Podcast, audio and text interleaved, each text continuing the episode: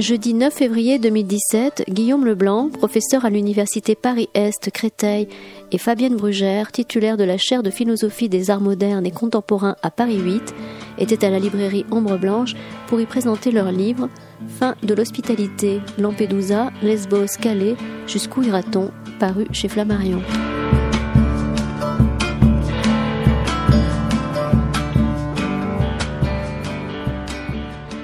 Bonsoir. Euh, merci Guillaume Leblanc d'être euh, venu. Merci beaucoup. On va excuser Fabienne Brugère qui a eu d'autres euh, voilà d'autres choses à faire ce soir. Donc Guillaume va nous présenter le livre qu'ils ont coécrit, La fin de l'hospitalité, Lampedusa, Lesbos, Calais, jusqu'où irons-nous? Un livre sur l'hospitalité d'un point de vue d'éthique, de, philosophie, et donc sur euh, pourquoi accueillir, pas accueillir, secourir les migrants, et donc faire face à, la situation humanitaire qu'on connaît en Europe.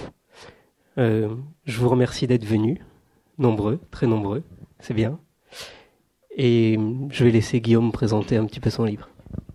Merci, euh, merci beaucoup et merci d'être euh, présent ce soir. Euh, donc effectivement, Fabienne malheureusement n'a pas pu venir. Elle a été retenue au dernier moment par une obligation à laquelle elle pouvait pas se soustraire. Mais bon, elle a écrit le livre avec moi, donc elle sera quand même présente dans, dans le livre et quand je vais parler, euh, j'en suis certain, euh, je vais euh, dire deux trois éléments sur ce livre en, expliquant que au fond nous, avons écrit ce livre effectivement à, quatre mains entre guillemets, ce qui est une première pour pour Fabienne et pour moi. Euh, et ce n'est sans doute pas un hasard si nous avons écrit à, deux sur l'hospitalité, car d'une certaine manière, il fallait, euh, au fond, être euh, hospitalier à l'égard de la pensée de l'autre, l'accueillir pour écrire un, texte qui se trouve à distance, à l'intersection, donc un peu éloigné de chacun d'entre nous, mais suffisamment proche pour qu'on puisse justement proposer quelque chose comme un, une pensée commune. Euh, alors, ce livre est né euh, d'une vraiment d'une d'un désir d'enquête, d'une enquête que nous avons essayé de mener euh, un peu partout en Europe, en tout cas dans différents endroits d'Europe, à propos de l'hospitalité. alors je vais insister sur cette dimension de, de l'enquête dans la mesure où ce n'est c'est relativement peu fréquent en philosophie, puisque c'est un livre de philosophie, d'envisager euh, le travail philosophique comme un travail euh, de terrain, euh, comme une philosophie de terrain, et il aurait été possible de procéder différemment, de se demander de manière relativement abstraite, au fond, ce qu'est l'hospitalité, de s'interroger sur qu'est-ce que l'hospitalité, et puis, une fois le, le, concept, entre guillemets, d'hospitalité élaboré, forgé, de, de se demander dans quelle mesure euh, notre monde d'aujourd'hui est hospitalier ou non, euh, ce qui nous aurait conduit forcément à une lecture déceptive. Parce que quand on élabore un beau concept, euh, on est toujours déçu par le réel, hein, qui très souvent ne correspond pas aux attentes du concept. Ce n'est pas du tout la démarche que nous avons adoptée. Nous sommes partis plutôt de l'idée que l'hospitalité était une affaire de pratique et que cette pratique était euh, justement euh, euh, développée de manière différente en Europe aujourd'hui, dans le monde en règle générale. Et donc nous avons voulu voir d'une certaine façon ce qu'il en était de l'hospitalité aujourd'hui.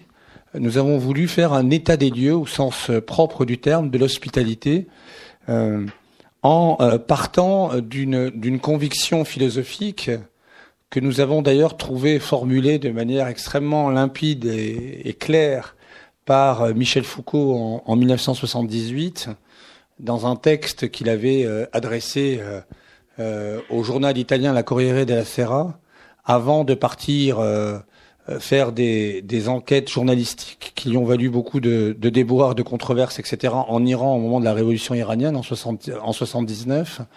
Il écrit en 1978 un texte très important qui s'appelle les, reportages d'idées, dans lequel il défend l'idée que, euh, euh, au fond, euh, la philosophie doit devenir, doit produire des reportages d'idées, avec cette conviction que les idées, je cite de mémoire, ne se trouvent pas simplement dans les livres de philosophie, ne se trouvent pas simplement dans l'histoire de la philosophie, mais sont produites partout où il y a des événements dans le monde.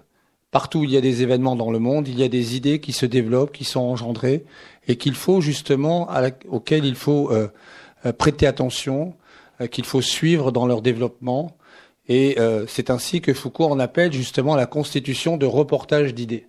Cette, alors je dirais que notre notre parti pris dans le livre était vraiment correspondait vraiment à cette définition de la philosophie comme un, reportage d'idées, ce qui suppose effectivement d'avoir procédé à des enquêtes de, de terrain euh, à propos de l'hospitalité.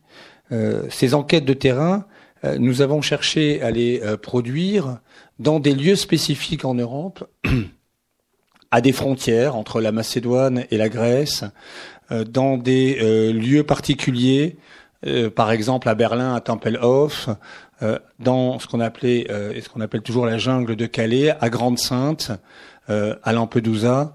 Nous avons pratiqué en quelque sorte un, état des lieux euh, en essayant euh, justement de euh, nous demander tout de suite ce qu'il en était de ces lieux et comment l'hospitalité était pratiquée dans ces lieux. Alors ça, c'est, je crois, un point très important parce que décider de faire un état des lieux de l'hospitalité, c'est tout de suite se donner les moyens de comprendre que l'hospitalité est une affaire de lieu. Euh, je veux dire par là qu'être hospitalier, après tout, c'est rouvrir, euh, ouvrir ou rouvrir un lieu qui a été euh, fermé au préalable, c'est rouvrir une maison, un abri, un refuge, un hôpital. L'hospitalité est au fond toujours une mise en lieu de vie qui se trouve hors de tout lieu, par rapport à des vies qui justement sont d'une certaine façon devenues des vies de nulle part, L'hospitalité est une façon très concrète, par un soin approprié, une façon très concrète de euh, rendre sa part, au sens littéral du terme, à des vies qui sont justement, qui n'ont plus de part, qui n'ont plus de part, qui n'ont plus de lieu. C'est pourquoi nous avons porté euh, notre attention justement sur ces lieux, sur des lieux précis dans lesquels se sont trouvés, retrouvés des demandeurs de refuge. Et ces lieux ils nous sont apparus tout de suite comme des lieux extrêmement euh, paradoxaux.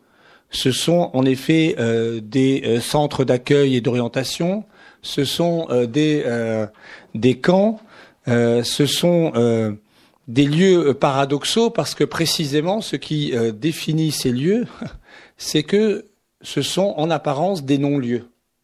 Faire un état des lieux de l'hospitalité, c'est justement réfléchir au fait que des vies se trouvent placées, déplacées, replacées dans des lieux qui ne sont pas des lieux, dans des lieux qui sont des non-lieux, et ceci au sens strict du terme. Je veux dire par là que la jungle de Calais, par exemple, quand on s'y rend, le camp de Grande-Sainte, euh, le euh, camp de réfugiés à Tempelhof à Berlin, mais plus récemment encore, je suis allé euh, au Liban et j'ai eu la chance de discuter avec de jeunes réfugiés palestiniens et Syriens de 17 à 20 ans du camp de Saïda dans le sud du Liban, euh, qui est un camp de 100 000 réfugiés où on est, on est, on vit et on meurt, puisque je rappelle que la moyenne d'âge de vie dans les camps est de 17 ans aujourd'hui dans le monde. Tous ces lieux-là, ces jungles, ces camps, etc., ont comme particularité de n'être représentés sur aucune carte. Et euh, ceci a l'air d'un détail, mais euh, il faut se représenter justement des vies qui sont déplacées et qui finissent par devenir irreprésentables, précisément parce que les lieux qui les hébergent sont des lieux invisibles, sont des lieux qu'il faut, euh, qu'il faut arriver à trouver un peu au bonheur la chance. Et de fait, nous avons mis beaucoup de temps, pour certains d'entre eux, en particulier par exemple le camp de Grande-Sainte, à, à retrouver ces lieux. Alors c'est c'est seulement justement quand on entrait par exemple dans la jungle de Calais qu'on pouvait voir à un certain moment au milieu de la jungle une carte faite par les associations et des collectifs représentant justement toute la topographie du camp, du lieu, avec les différents commerces, les écoles, les églises, les mosquées, les bibliothèques, bref, l'organisation, vous voyez, d'une ville qui est en train d'émerger, mais d'une ville qui est totalement fantôme, parce qu'elle n'est pas indiquée sur la moindre carte. Et on sait que plus on s'avance dans la pauvreté, dans l'extrême pauvreté, ce qui est vrai aussi en Afrique, plus on s'avance dans des camps, dans des lieux, dans des bidonvilles, dans des ghettos, dans des zones en tout cas urbaines, qui ne figurent sur aucune carte. Il y a d'ailleurs des projets en Afrique pour de, radio locale pour faire réémerger justement une topographie de lieux qui sont justement sans aucune euh, adresse littéralement. Et donc la question que nous nous sommes posée, ça, a été très vite la suivante, finalement, comment penser l'hospitalité à partir de ces hors-lieux, de ces lieux qui ne sont pas des lieux, de ces lieux qui sont justement des hors-lieux? Comment penser le monde à partir de ce que euh, l'anthropologue qui est sur la table là-bas, euh, Michel Agier, euh, nomme l'encampement généralisé. encampement généralisé, puisque actuellement, effectivement, euh, il y a, euh, selon les études, environ 12 millions de personnes qui, euh, dans le monde, vivent dans des camps avec une moyenne d'âge de 17 ans en moyenne dans ces camps, sur un total de plus de 60 millions de, de réfugiés. De telle sorte qu'effectivement, on assiste depuis la Seconde Guerre mondiale, mais le phénomène avait commencé avant, mais on assiste à la multiplication des camps qui se forment souvent euh, engendré par des conflits, par des guerres, euh, et euh, cet encampement généralisé produit un nouveau contexte mondial dans lequel nous nous situons aujourd'hui, auquel il faut rajouter ce que on pourrait appeler un véritable aussi emmurement généralisé, dans la mesure où ce que nous appelons dans le livre la pulsion de mur semble ne connaître que très peu de limites, puisque en 1945 environ, il existe une dizaine de murs et qu'aujourd'hui, euh, il y a euh, à peu près plus de 75 murs dans le monde qui, si on les met bout à bout, forment une ligne de euh, plus de 40 000 kilomètres de, de, long, de telle sorte qu'on a un véritable encampement du monde et on a un véritable emmurement du monde. Et ce contexte-là, que nous avons traduit directement comme un contexte d'hostilité, produit quand même une grande transformation par rapport euh, à des années antérieures. transformation, si l'on songe par exemple au fait que à la fin, au moment où je terminais mes études, dans les années 80, il y avait, il y a eu la chute du mur de Berlin, 1989. Il y a eu la fin de l'apartheid en Afrique du Sud, et on avait le sentiment que le monde était en, en, passe de s'ouvrir, que euh, assistait au fond à une espèce d'ouverture à l'autre, hein, que c'était plutôt une pulsion de pont qu'une pulsion de mur qui, euh, à un certain moment, euh, commençait à prévaloir. Et brusquement, ce contexte-là a totalement reflué, au point qu'aujourd'hui, les, signes avancés d'hostilité envers des populations dites étrangères euh, n'en finissent pas de euh, se développer. On peut songer aussi, euh, encore récemment, à, l'arrêté anti-immigration de, de, Trump, touchant sept pays de langue arabe. On peut penser également au développement, à la volonté de construire ce mur du Mexique. On peut penser aussi à la fin des subventions par le gouvernement américain des villes sanctuaires américaines, j'y reviendrai euh, peut-être tout à l'heure dans la discussion, on est véritablement dans un contexte d'hostilité, dans un contexte de réarmement des souverainetés nationales, à un moment où pourtant la notion de souveraineté est euh, euh, justement s'est fissurée. C'est la philosophe américaine Wendy Brown, dans un très beau petit livre qui s'appelle Mur, qui avait parfaitement souligné que la politique de l'emmurement, euh, et on pourrait d'une certaine façon dire un peu la même chose pour l'encampement, était chargée de restituer à la souveraineté nationale un, octroi de puissance précisément qu'elle n'a plus en réalité. Euh, au fond, le mur est une affirmation de souveraineté au moment même où la souveraineté est en train de se fissurer. Paradoxe dans lequel nous nous euh, situons euh, aujourd'hui. Donc, je dirais que nous avons justement cherché à, d'une certaine manière, à, produire une enquête sur l'hospitalité en fonction justement de ce contexte contemporain, en essayant de de rendre euh, la, notion d'hospitalité la plus intelligible possible aujourd'hui. Et j'insiste sur cette dimension d'intelligibilité de, de l'hospitalité, euh, c'est-à-dire avec la volonté philosophique de reconstruire une intelligence de l'hospitalité qui, par bien, à bien des, égards aujourd'hui, a été totalement sinistrée par la propagation d'une culture de la peur par la propagation aussi de guerres culturelles entre des euh, civilisations, au point que rendre intelligible à nouveau l'hospitalité semble devenir quelque chose de très difficile, alors que euh, la, fonction euh, politique de l'hospitalité devrait nous conduire justement à la considérer avec beaucoup plus de sérénité précisément.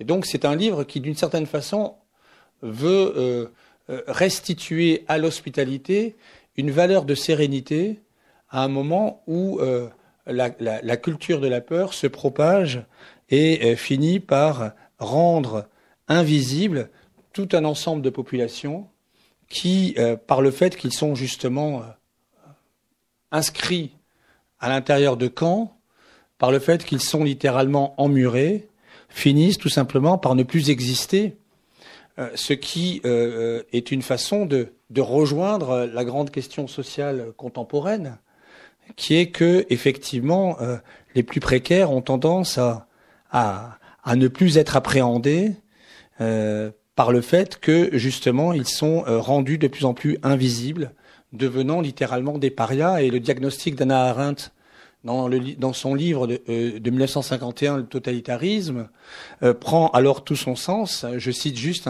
une, phrase d'Anna Arendt. C'était euh, dès 1951, après la longue expérience de sa propre migration hein, vers à pied de l'Allemagne vers la Hongrie, puis la Hongrie vers la France, et puis ensuite la France vers les, vers, les États-Unis. elle, écrit euh, pour les sans-droits, la calamité n'est pas d'être privé de vie, de liberté, de toute possibilité de bonheur, d'égalité devant la loi. Pour eux, le problème est, le pire, pardon, est de ne plus pouvoir appartenir à aucune communauté. Je dirais que ce constat-là, le pire est de ne plus pouvoir appartenir à aucune communauté, euh, est précisément ce qui rend urgent une réflexion sur l'hospitalité. Euh, Comment se fait-il que pour beaucoup de vies, la question centrale n'est pas d'être ou de ne pas être, mais d'appartenir ou de ne pas pouvoir appartenir? Ça, c'est un, élément euh, fondamental. Et nous avons essayé, à propos vraiment, à partir vraiment d'une enquête de terrain, en, rencontrant euh, des en rencontrant des, demandeurs de refuge à Calais, à Grande-Sainte, à Berlin, nous avons essayé véritablement de de mieux comprendre comment euh, s'organiser l'hospitalité aujourd'hui. Et euh, nous avons été très vite euh, rendus sensibles à ce qui nous est apparu comme un conflit des hospitalités. Donc je voudrais dire deux mots maintenant.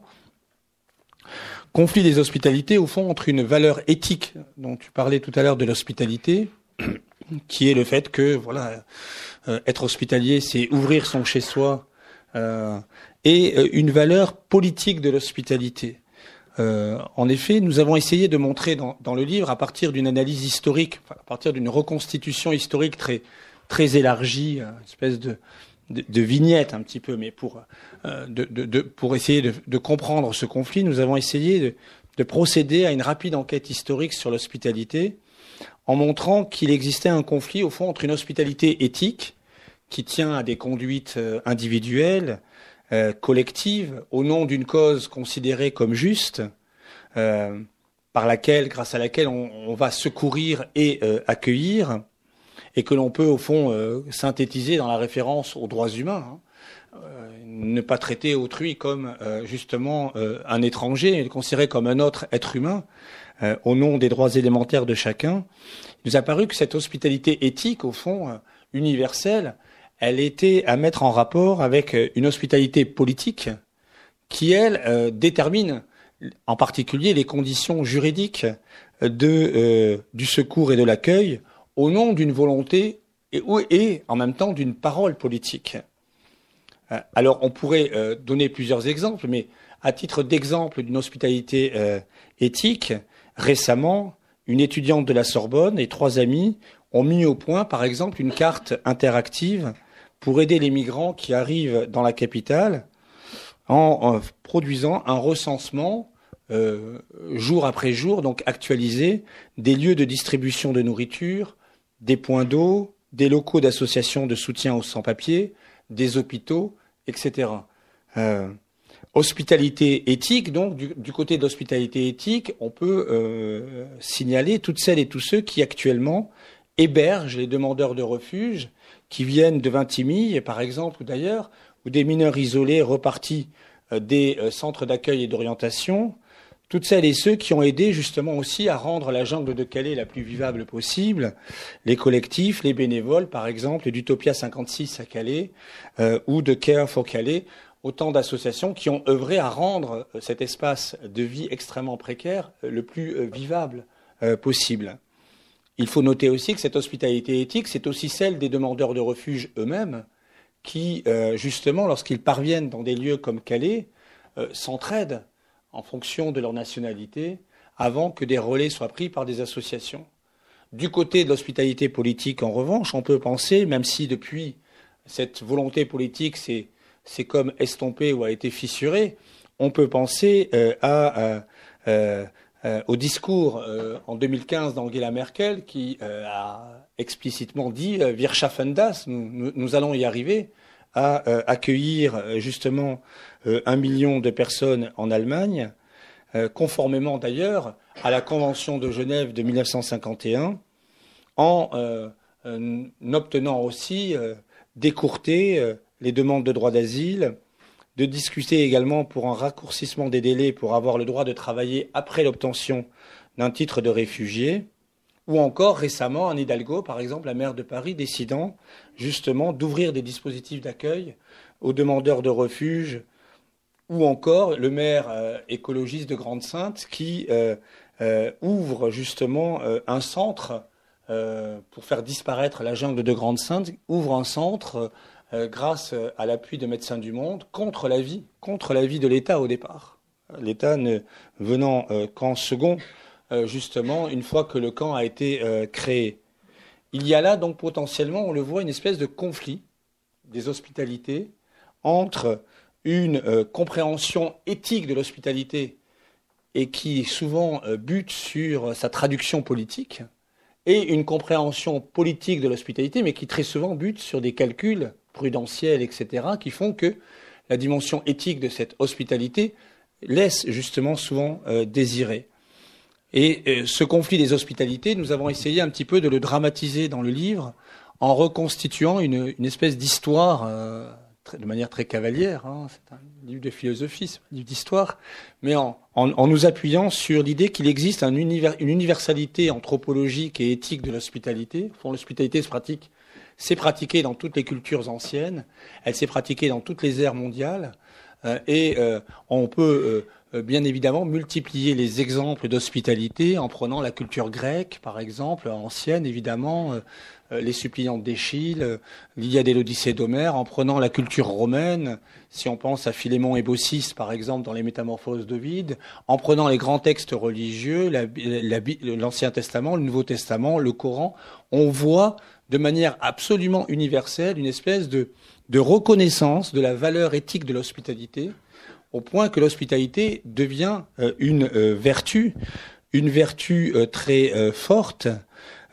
comme on peut justement s'en rendre compte lorsque justement dans le chant 6 par exemple de, de l'Odyssée, Nausicaa accueille littéralement Ulysse comme naufragé, qui est tout nu, qui est qui, n'est pas beau à avoir, etc. Au point que les servantes de Nausicaa fuient au bord au bord du, fleuve à la vue d'Ulysse et que c'est la déesse Athéna qui donne du courage à Nausicaa pour en quelque sorte braver la vue d'Ulysse et progressivement construire un contrat d'hospitalité. On a été très attentif à cette idée que l'hospitalité se formule en contrat entre quelqu'un qui demande l'hospitalité et quelqu'un qui lui accorde, mais qui pourrait éventuellement ne pas lui accorder. Ce contrat prend la forme d'ailleurs dans le monde grec d'une supplication. Il suffit de penser aux suppliantes d'Échille, précisément, et euh, Ulysse, dans le chant 6, avec Nausicaa, supplie, euh, euh, fait une supplication pour demander l'hospitalité à Nausicaa. Il refera d'ailleurs le même scénario, puisque ça avait bien marché avec Nausicaa, dans le champ neuf, avec le cyclope.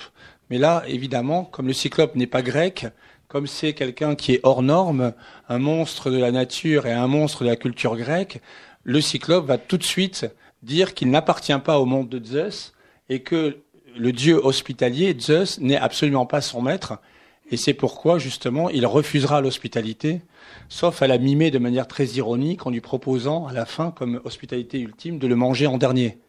Mais ces deux scènes de Nausicaa, chant 6, et, de, euh, et de, du Cyclope, chant 9, montrent très bien la valeur euh, de l'hospitalité à l'intérieur de la culture grecque. Valeur éthique de l'hospitalité, mais qui est aussi en même temps une valeur sociale, car en réalité, l'hospitalité est euh, une contrainte sociale très très forte il faut euh, établir un contrat d'hospitalité. L'hospitalité dure en général trois jours, au-delà desquels euh, l'hôte, enfin l'accueilli, doit partir de la maison, euh, sauf à changer de relation à l'intérieur de la maison, en se situant plus près de l'esclave d'ailleurs que de l'hôte, s'il veut rester à l'intérieur de la maison. On a donc en tout cas une valeur très forte accordée à l'hospitalité comme vertu, au point d'ailleurs, si on saute les siècles, que euh, les euh, penseurs des Lumières au XVIIIe siècle vont s'empresser de euh, reconnaître qu'il y avait là une valeur extrêmement forte dans le monde ancien, puisque dans l'article Hospitalité de l'Encyclopédie des, des, sciences et des arts de Diderot et d'Alembert, de Jaucourt, qui est l'auteur de l'article, n'hésite pas à dire que l'hospitalité est une vertu, une vertu exercée envers les étrangers qui s'est perdue à notre époque moderne.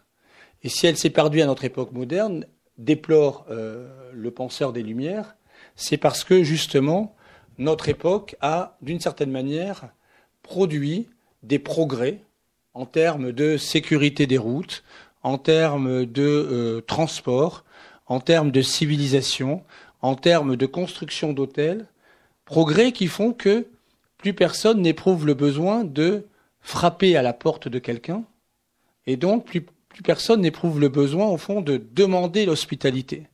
Et euh, De Jaucourt le déplore en disant qu'il y a là un drame dans euh, le monde moderne, à savoir que la vieille vertu de l'hospitalité est en train de disparaître inexorablement. Et ce qui est très intéressant, on a beaucoup insisté dans le livre sur ce point, ce qui est très intéressant, c'est que quelques 20 ans plus tard, euh, on va avoir une toute nouvelle compréhension de l'hospitalité dans un petit texte de la fin des années 1780, euh, 1795 euh, de Kant, dans un petit texte qui s'appelle le projet de paix perpétuel, on a une toute autre euh, définition de l'hospitalité. L'hospitalité n'est plus une vertu morale, au fond. Euh, l'hospitalité n'est plus une vertu éthique. L'hospitalité devient un droit, un droit politique. Et Kant formule en toutes lettres l'idée totalement euh, révolutionnaire que l'hospitalité est un droit politique. Je cite un court passage de Kant, il précise justement qu'il n'est pas question ici de philanthropie. Autrement dit, l'hospitalité n'est pas c'est pas un problème de compassion, de sollicitude, de, de main sur le cœur, etc. C'est vraiment un problème de droit. Il n'est pas question ici de philanthropie, mais de droit. Et l'hospitalité, aptitude à accueillir, signifie alors le droit d'un étranger de ne pas être traité d'une façon hostile par celui dont il foule le sol. Celui-ci peut le refouler lorsque c'est possible sans provoquer sa perte, mais aussi longtemps qu'il se produit pacifiquement à l'endroit qu'il occupe, il ne peut pas le traiter en ennemi. Et quant de continuer, il ne s'agit pas d'un droit d'hospitalité dont pourrait se réclamer l'étranger. Ceci exigerait un contrat spécial de bienveillance qui ferait de lui, pour une période donnée, un hôte de la maisonnée. C'est un droit de visite. Définit l'hospitalité comme un droit de visite. C'est un droit de visite qui appartient à tous les hommes de s'offrir comme membre de la société en vertu du droit de propriété commune de la surface de la terre. Autrement dit, la terre n'appartenant à personne, tout le monde a le droit de la fouler et tout le monde a le droit de visiter un lieu de cette terre. Il appartient après au souverain de la nation d'établir dans quelle, quelle est la durée de cette visite, mais le droit de visite est établi et Kant le précise dans son texte, pour tous les individus dont la vie est menacée dans leur nation d'origine. Et euh, ce droit, nous dit Kant, est un droit cosmopolitique, c'est-à-dire que c'est un droit universel, qui vaut par-delà, au fond, les nations, euh, qui vaut par-delà chaque nation. Alors ça, c'est un point extrêmement intéressant parce que, d'une certaine manière, à partir de là, l'hospitalité, je dirais qu'elle bascule d'une valeur éthique traditionnelle a une valeur politique nouvelle qui fonde, qui se fonde et qui fonde des droits. Fond, il y a un droit à l'hospitalité. Et c'est ce droit à l'hospitalité qui va être réaffirmé dans le contexte de l'après-seconde guerre mondiale, en 1948 avec la Déclaration universelle des droits de l'homme, et en 1951 surtout avec la Convention de Genève, qui fixe véritablement ce droit qu'il établit et qui le fait ratifier par un certain nombre de, pays, justement, dont évidemment euh, la France. Or, ce qui est intéressant, c'est que c'est précisément ce droit à l'hospitalité pour des individus dont la vie est menacée qui tend à disparaître aujourd'hui, puisque précisément pour les populations de Syrie, d'Érythrée, d'ailleurs, pour toutes les populations de ces pays qui sont en guerre, la question de l'accueil se pose aujourd'hui avec une espèce de division qu'on a essayé d'analyser dans le livre entre secourir d'un côté et accueillir de l'autre côté, c'est-à-dire qu'au mieux, euh, nos nations se constituent, je dis bien au mieux, en nations qui arrivent à secourir des vies, mais qui ne parviennent plus à les accueillir. Le modèle de l'hospitalité, si on voulait le résumer aujourd'hui, de façon très minimale, mais ce n'est justement pas cela l'hospitalité. Le modèle auquel nous avons affaire aujourd'hui, c'est un peu le modèle du, feu à éteindre, le modèle du pompier. Il y a un feu quelque part et on, on va essayer de l'éteindre. Donc c'est le modèle du secours, mais le modèle de l'accueil qui impliquerait, une fois le feu dans la maison éteint, de faire attention aux habitants de la maison, à savoir comment ils vont être relogés, quels vont euh, être leurs droits, etc. Ce modèle de l'accueil est complètement en berne et euh, de ce point de vue, les titres euh, des centres d'accueil et d'orientation, en pesant sur le terme d'accueil, fait apparaître un problème beaucoup plus qu'une réalité, justement. Alors je dirais que nous sommes à un moment où on assiste à un reflux de la valeur politique de l'hospitalité.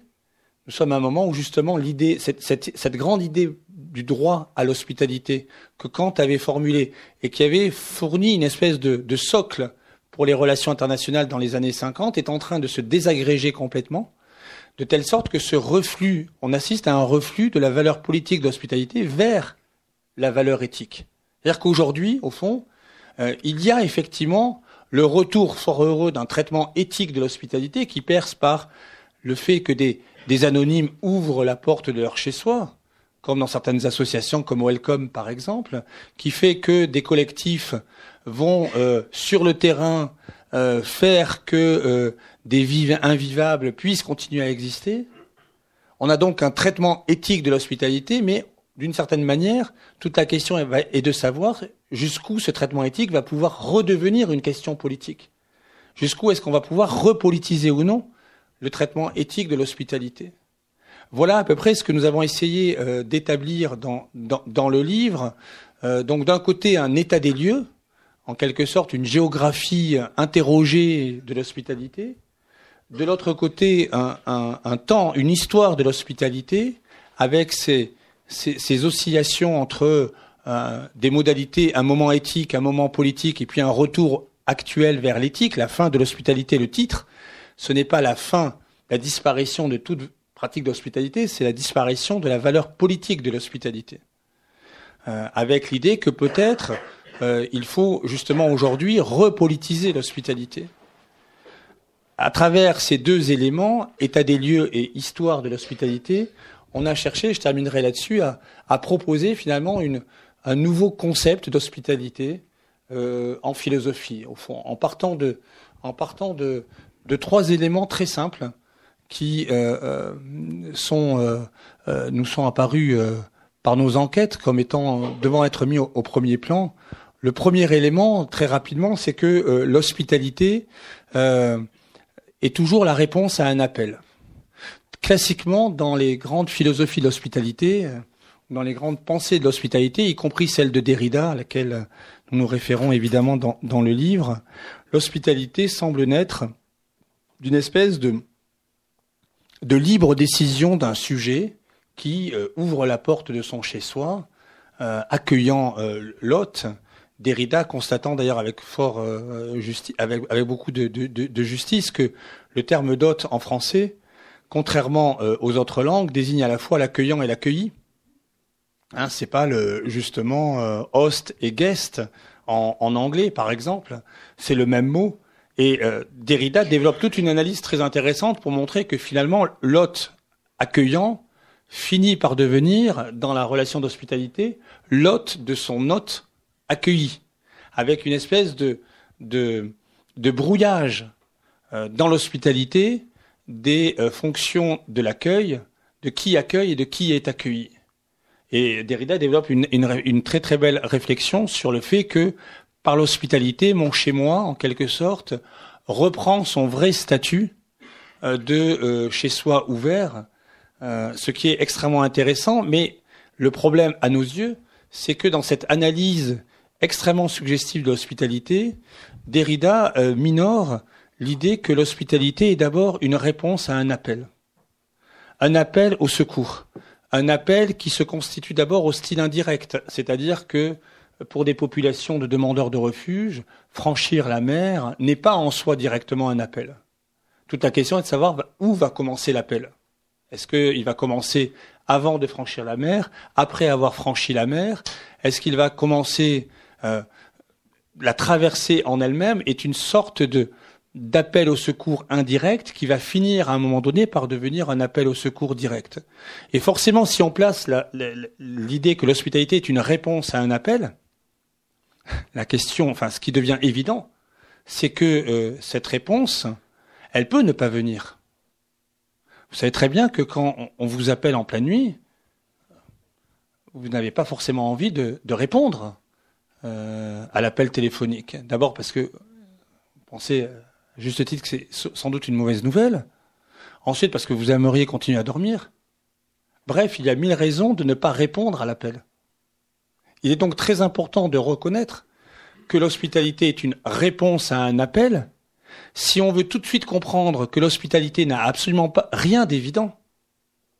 Si on veut tout de suite comprendre que l'hospitalité n'est pas une espèce de d'attribut d'une grandeur d'âme qui euh, par elle-même, de manière lumineuse, etc., spontanément irait accueillir, si on veut tout de suite comprendre qu'il y a un conflit dans l'hospitalité entre une, un, un désir de ne pas ouvrir sa porte, une hostilité, et un désir inverse d'ouvrir sa porte, entre au fond une, un désir d'expulsion et ce qu'on appelle dans le livre au contraire une impulsion C'est vrai qu'aujourd'hui, nous avons tendance à, si on, en, lit uniquement certains, certains journaux, etc., on tendance à croire que nos sociétés sont devenues uniquement des sociétés d'expulsion. Ce sont aussi des sociétés d'impulsion. C'est-à-dire qu'il y a effectivement une société qui travaille à l'impulsion hospitalière. Mais cette impulsion hospitalière, il faut reconnaître qu'elle ne peut se développer que par un travail critique sur la, euh, tendance à l'expulsion qui se loge dans euh, la vie psychique de chacun d'entre nous. Au point qu'il n'y a pas d'hospitalité sans une hostilité très proche qui fait qu'elle peut ne pas se développer qui fait que si elle se développe, elle ne pourra le faire que par une lutte interne vis-à-vis de cette hostilité. Alors Derrida, ça l'a très bien retenu en, en, inventant un terme génial, c'est le terme d'hospitalité, justement. Il n'y a pas d'hospitalité sans une hospitalité, c'est-à-dire au fond sans une hospitalité qui doit faire avec l'hostilité. Vous savez que l'étymologie du terme d'hospitalité renvoie à la fois à l'hôte et à l'ennemi en latin. Hein, c'est euh, la même euh, terminaison, euh, la même étymologie. Et je crois que c'est très important de, de montrer que l'hospitalité n'arrive jamais en premier. Sinon, elle court le risque d'abord d'être une espèce de structure coloniale qui vient faire le bien de l'autre, presque par, par grandeur de celui qui la pratique. L'hospitalité arrive toujours en second. C'est une réponse presque involontaire à un appel. Je ne comptais pas ouvrir ma porte et je suis amené à l'ouvrir. Cette dimension de l'involontaire dans l'hospitalité, je crois qu'elle est centrale dans le concept même d'hospitalité. Ça, c'est un premier trait que nous avons voulu euh, mettre en avant. Un second trait aussi qui résulte de ce premier, c'est que très souvent l'hospitalité est interprétée à partir d'un modèle domestique, à partir du modèle du domus, de la maison, de, du chez-soi, d'une espèce d'économie domestique avec typiquement le, euh, euh, la, métaphore de d'ouvrir la porte et de dire à quelqu'un ben, faites comme chez vous. Euh, ce qui tout de suite place l'hospitalité sur un registre extrêmement personnel, extrêmement interpersonnel, extrêmement relationnel, ce qui tout de suite situe l'hospitalité comme un contrat, un contrat entre deux personnes. Nous avons voulu au contraire montrer qu'il y a une autre lecture de l'hospitalité, une lecture plus politique, qui consiste à dire qu'il n'y a pas d'hospitalité sans création d'un dispositif, sans création d'un refuge, sans création au sens propre du terme d'un hôpital. L'hospitalité ne peut exister que si un hôpital entre guillemets est créé, non pas parce que on considère que le demandeur de refuge est un malade, et parce que tout simplement, on considère que euh, un lieu approprié doit exister qui prenne soin justement des demandeurs de refuge. C'est une lecture, si vous voulez, beaucoup moins interpersonnelle et beaucoup moins contractuelle de l'hospitalité sur le modèle de la maison qu'une lecture beaucoup plus politique en termes de dispositifs. La question, c'est quels sont les dispositifs dont nous nous dotons collectivement aujourd'hui pour justement construire cette valeur politique de l'hospitalité. Nous avons été très frappés de voir que euh, Calais n'est pas né euh, par hasard, que euh, la jungle entre guillemets de Calais, avec les, les, les trois jungles en fait, la, la, jungle sud, la jungle nord, puis dans la jungle, dans la dernière jungle, la création d'une jungle entre guillemets officielle, grillagée, avec des digicodes, etc. Ce qui est une violence inouïe par rapport aux demandeurs de refuge quand on sait que justement les accords de Dublin II font qu'ils doivent se déposer leur empreinte digitale là où ils arrivent, dans le pays où ils arrivent, c'est-à-dire en général en Italie ou en Grèce, et qu'ils ne peuvent du coup demander l'asile que dans les pays où ils ont déposé leurs empreintes, ce qui fait que à Calais nous avons rencontré énormément de euh, migrants qui euh, se sont brûlés le bout des doigts pour échapper à Dublin 2, hein, qui se sont, euh, comme on dit, euh, qui ont euh, procédé à un dublinage, expression qui n'a rien à voir avec les, les, les, gens de Dublin de Joyce, mais qui a tout à voir avec la violence actuelle, ou qui se cachent pendant six mois, parce que quand vous vous cachez pendant six mois, vous pouvez échapper à ces accords de Dublin 2. C'est très intéressant de voir que quand nous, quand nous sommes allés à Calais, ce qui nous a frappé justement, c'est que euh, déjà, à déjà, il y avait eu Sangat avant, en 1999, et qu'à Sangat, il y avait eu un centre d'accueil qui avait été créé par la Croix-Rouge, qui a été détruit trois ans plus tard par le ministre de l'Intérieur de l'époque, en 2002, de telle sorte que nous, sommes dans une espèce de, de, de, renouvellement dramatique du mythe de Sisyphe, où nous commençons à construire un dispositif qui, à peine achevé, est détruit pour recommencer bien plus tard à reconstruire un dispositif qui, à peine achevé, va être détruit, et ainsi de suite comme si, au fond, nous ne savions pas créer des lieux durables d'accueil. Ce que l'abbé Pierre, en 1954, euh, avait dénoncé dans son fameux appel, avec l'appel à la création de centres de fraternité dans toutes les régions de France pour les gens, les personnes qui étaient euh, à la rue, créant par là même une espèce de culture du dispositif. Nous ne parvenons pas à créer aujourd'hui cette culture du dispositif de l'accueil durable, non pas pour que des populations vivent de manière durable dans ces lieux, mais pour que des lieux durables puissent permettre à des populations de séjourner un certain temps dans ces lieux, afin que effectivement leurs demandes soient euh, analysées, afin que euh, une politique de l'individu demandeur de refuge puisse se développer. Et ça, c'est un deuxième élément que nous avons voulu mettre en avant au fond, l'hospitalité, elle doit être pensée de manière beaucoup plus impersonnelle qu'elle ne l'est. Elle doit être pensée davantage en dispositif qu'en, en quelque sorte, contrat. De manière, euh, justement, à ce que euh, des lieux d'accueil puissent se développer et que le seul traitement qui, aujourd'hui, a tendance à être le traitement existant, le traitement de secours, ne soit pas justement l'unique traitement. Secourir n'est pas accueillir, précisément. Et enfin, une troisième compréhension philosophique de l'hospitalité que nous avons, que nous avons voulu défendre tient, c'est peut-être la plus importante, tient d'une certaine manière à euh, ce que euh, nous appelons l'intelligence de la migration. C'est-à-dire qu'aujourd'hui, euh, l'hospitalité doit être pensée par référence à l'intelligence d'un parcours de migration, alors qu'aujourd'hui, nous voyons le migrant de deux manières totalement euh, erronées pour l'une et pour l'autre.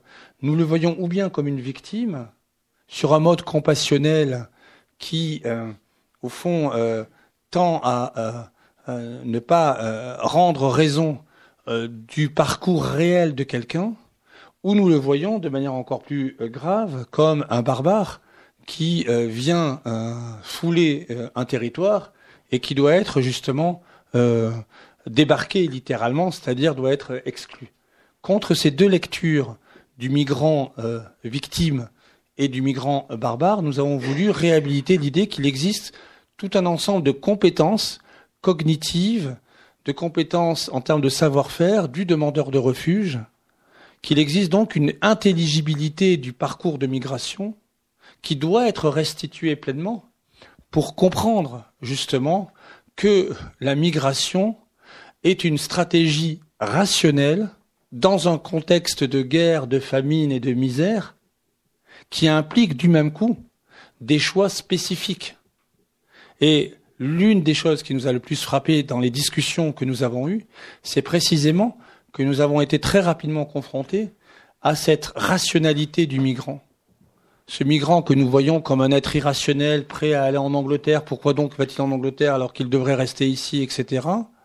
En réalité, nous sommes aperçus qu'il y avait une extrême rationalité du parcours du migrant. Oui, effectivement, le migrant a très souvent une euh, relation précise euh, en Angleterre, un, travail qui l'attend, et euh, l'ultime étape qui lui reste à franchir, c'est précisément ce petit bout de mer qui, pour lui, est une étape supplémentaire dans un parcours de vie et de mort, précisément. Alors, si nous acceptons de comprendre l'intelligence de euh, la migration, nous pouvons du même coup, c'est le pari du livre, construire l'hospitalité comme une valeur démocratique, c'est-à-dire comme une valeur devant être discutée collectivement dans des lieux appropriés. Et de ce point de vue, effectivement, il y a un véritable, euh, comment dire, euh, une véritable inégalité de traitement de l'hospitalité selon que l'on est, par exemple, à Arcachon et qu'on ne veut absolument pas discuter de l'hospitalité et donc que l'hospitalité devient une espèce de d'anti-valeur, ou que l'on se trouve dans tel village du Massif central où là, des discussions sont provoquées entre tous les habitants, entre ceux qui sont pour, ceux qui sont contre, et où finalement l'hospitalité finit par être une valeur discutée, c'est-à-dire une valeur démocratisée. C'est ça rendre intelligible l'hospitalité. C'est à la fois discuter la valeur d'hospitalité et euh, discuter et, comprendre justement le l'extrême intelligence du parcours du migrant. Je terminerai juste par un, bout de, texte, c'est la fin du livre, qui euh, peut-être le, fait apparaître euh, de la manière la, plus directe. C'est l'un des derniers jours passés dans, dans la jungle, le jeudi 27 octobre, au moment de la destruction de toute la jungle. Il restait à ce moment-là encore au bout de, la jungle l'école euh, laïque du, chemin des dunes, qui était un lieu de, qui était vraiment un lieu qui était vraiment une école de, à tous les sens du terme. Et nous avons vu un enfant, enfin un, jeune repartir de cette école en vélo. C'est le moment où il ne restait plus que quelques adolescents dans le camp qui avait été complètement dévasté et vidé par euh, les centres d'accueil et d'orientation. Hein. Je lis juste ce passage. En quittant l'école abandonnée jeudi 27 octobre, nous croisons un jeune garçon qui immobilise son vélo car un livre vient de tomber de son porte-bagages. Il époussette soigneusement son livre, nous regarde et nous sourit.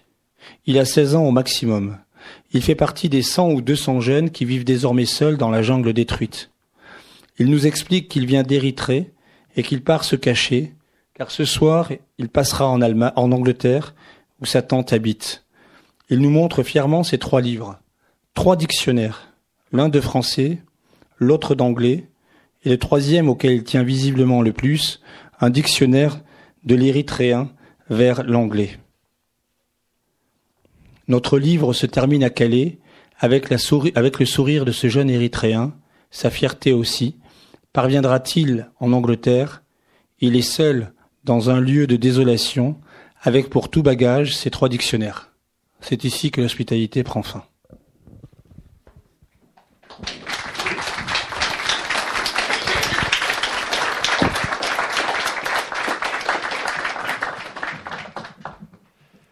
Merci beaucoup pour cette très belle présentation, euh, dans laquelle on retrouve le, fonctionnement du livre d'ailleurs, qui est effectivement vraiment une, une enquête philosophique, un travail de, philosophie pratique, de, philosophie empirique, et où jamais à aucun moment on ne perd l'objectif de euh, comprendre cette hospitalité par rapport au, phénomène de migrants, de demandeurs de refuge, ça fait partie des, des points de définition qui sont, euh, qui sont abordés, que peut-être vous pourriez développer un petit peu.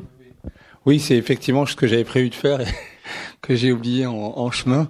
Euh, cette notion de, de, de demandeur de refuge, effectivement, dans le, dans le livre, vraiment, nous, nous essayons de mettre en avant le terme de demandeur de refuge, qui est une expression que l'on ne trouve pas en règle générale, parce qu'en règle générale, on a affaire soit à des migrants, soit à des réfugiés.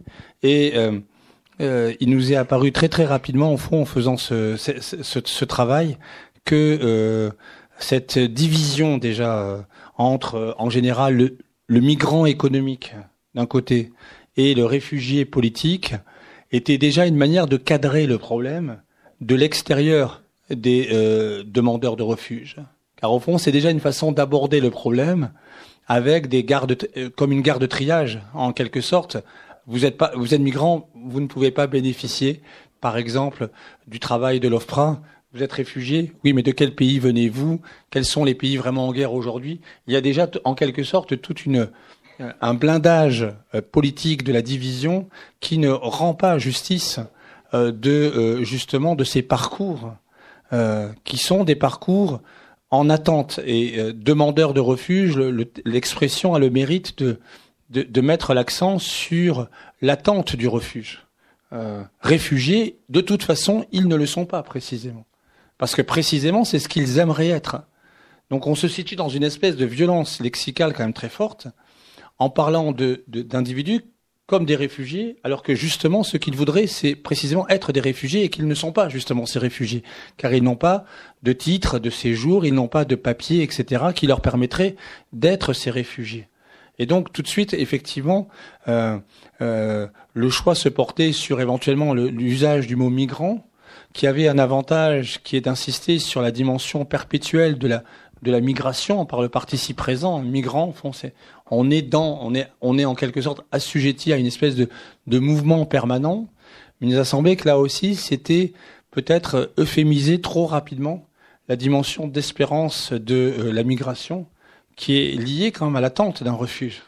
Et, du coup, qui est liée à une attente d'hospitalité qui vient ou qui ne vient pas précisément. En termes de demandeur, euh, donne tout de suite une, euh, une, interrogation sur ce que nous, nous faisons ou sur ce que nous ne faisons pas précisément pour répondre à la demande. Au fond, il n'y a pas d'hospitalité sans une demande d'hospitalité, comme je disais tout à l'heure. Euh, on a six ou huit places devant si vous souhaitez vous avancer. Il n'y a aucun problème, n'hésitez pas. Euh, justement, cette dimension de, de la migration, vous l'abordez aussi à travers euh, une autre distinction qui est celle de la ligne frontière ou de la zone frontière. Donc le, passage d'une frontière qui serait juste un mur, une ligne, pourtant il y a beaucoup de murs dans ce, dans ce livre, à une migration beaucoup plus longue. Hmm. Oui, c'est-à-dire qu'effectivement c'est aussi une, un travail sur, euh, sur les, frontières, euh, frontières aujourd'hui, euh, euh, avec cette spécificité, bon, donc que les, que les frontières sont des, des, des de plus en plus, ce sont des il, ne faut pas les interpréter comme des, comme des lignes qui délimitent un, dedans, euh, qui distinguent un dedans d'un dehors. Il faut les interpréter de plus en plus comme des zones, euh, comme des euh, espaces de dedans-dehors. Un de mes livres précédents s'appelait Dedans dehors, qui était déjà un travail sur la condition d'étranger. Et justement, on a, on a cherché à, à, redonner à la frontière toute sa, tout son volume spatial en partant de, de la, du constat que euh, ces frontières peuvent être traversées par certains et euh, non traversées par d'autres, justement. Ce qui d'emblée situe une, une, extrême inégalité dans les déplacements euh, et qui fait que aujourd'hui, effectivement, c'est l'une des propositions euh, politiques du livre. Et il nous semble fondamental de reconnaître la migration euh, comme un droit humain fondamental, précisément. Euh, pour euh, notamment cette raison que le déplacement ne peut pas justement euh, être euh, réservé à certains et empêché pour d'autres. Toute la question est bien sûr à partir de là est de construire une politique du déplacement, une, une conditionnalité du déplacement, évidemment, mais c'est ce que nous essayons de faire quand nous parlons d'un réalisme de l'hospitalité justement. On va peut-être venir à ça, justement, cette idée de réalisme de l'hospitalité où vous essayez de voir comment on peut, on pourrait reconstruire une politique de l'hospitalité en, en arrivant finalement à une position euh, assez modérée qui est pas sur de l'accueil pour tous, dont vous considérez qu'il n'est pas envisageable, et qui permettent de sortir quand même de, du secours uniquement.